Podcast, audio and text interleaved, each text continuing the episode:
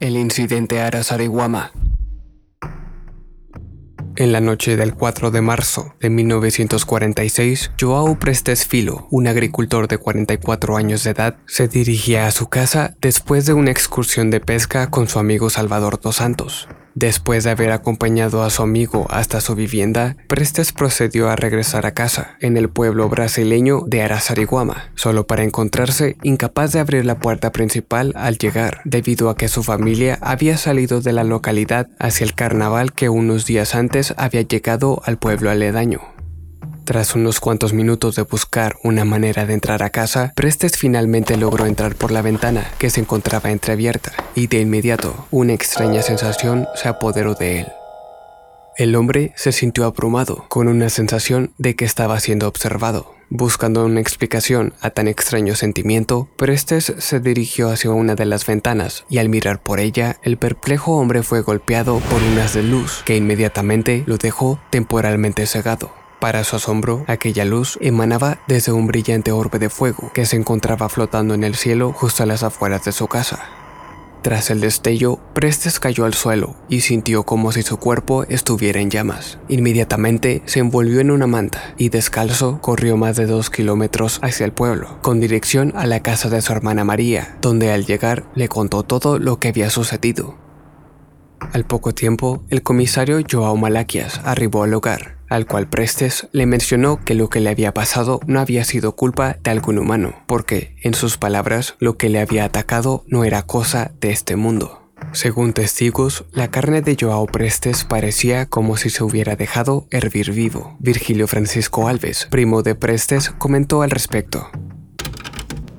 Mi primo Emiliano vivía muy cerca y fue quien me avisó. Cuando llegué a casa de María, me encontré al comisario Malaquias hablando con Joao. Este estaba tumbado y se le empezaba a trabar la lengua. Su piel blanca estaba tostada, como si se hubiese asado. Lo peor eran las manos, las tenía torcidas. Su pelo no se quemó, ni sus pies ni la ropa, solo de cintura a cabeza. Los pies los tenía desollados por haber venido corriendo y pisando piedras.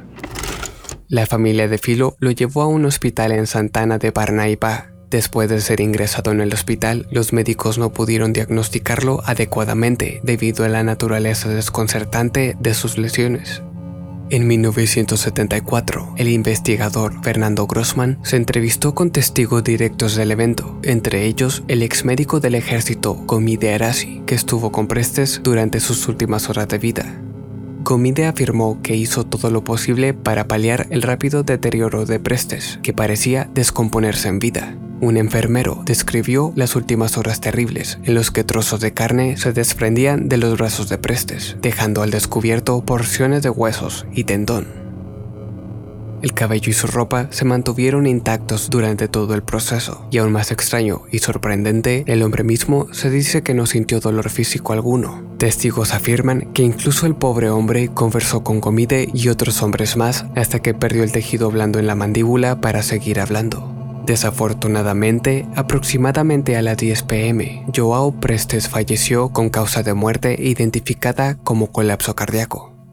Numerosas teorías han sobresalido durante los años, yendo desde brujas y monstruos hasta eventos naturales como destellos de plasma y combustión espontánea, pero una de las teorías más aceptadas es la que afirma que lo que atacó a Prestes fue nada más y nada menos que un objeto volador no identificado, el cual irradió algún tipo de luz radioactiva que causó los estragos en el cuerpo de Prestes, ya que, según el doctor Luis Braga, mientras investigaba el incidente años después del hecho, llegó a la de que las quemaduras extrañas de Prestes fueron causadas por radiación, la cual tuvo efecto solo sobre las células vivas, dejando las células muertas como el cabello y la ropa sin efecto alguno, y en sus palabras siendo similares a los efectos indirectos de una explosión nuclear, como ocurrió con algunas víctimas de Hiroshima, Nagasaki y el desastre nuclear de Chernobyl. Hasta la fecha se desconoce lo que realmente le ocurrió a Joao Prestes, pero lo que sí podemos decir es que definitivamente le sucedió algo aterrador. Gracias por acompañarme, mi nombre es Sam y esto fue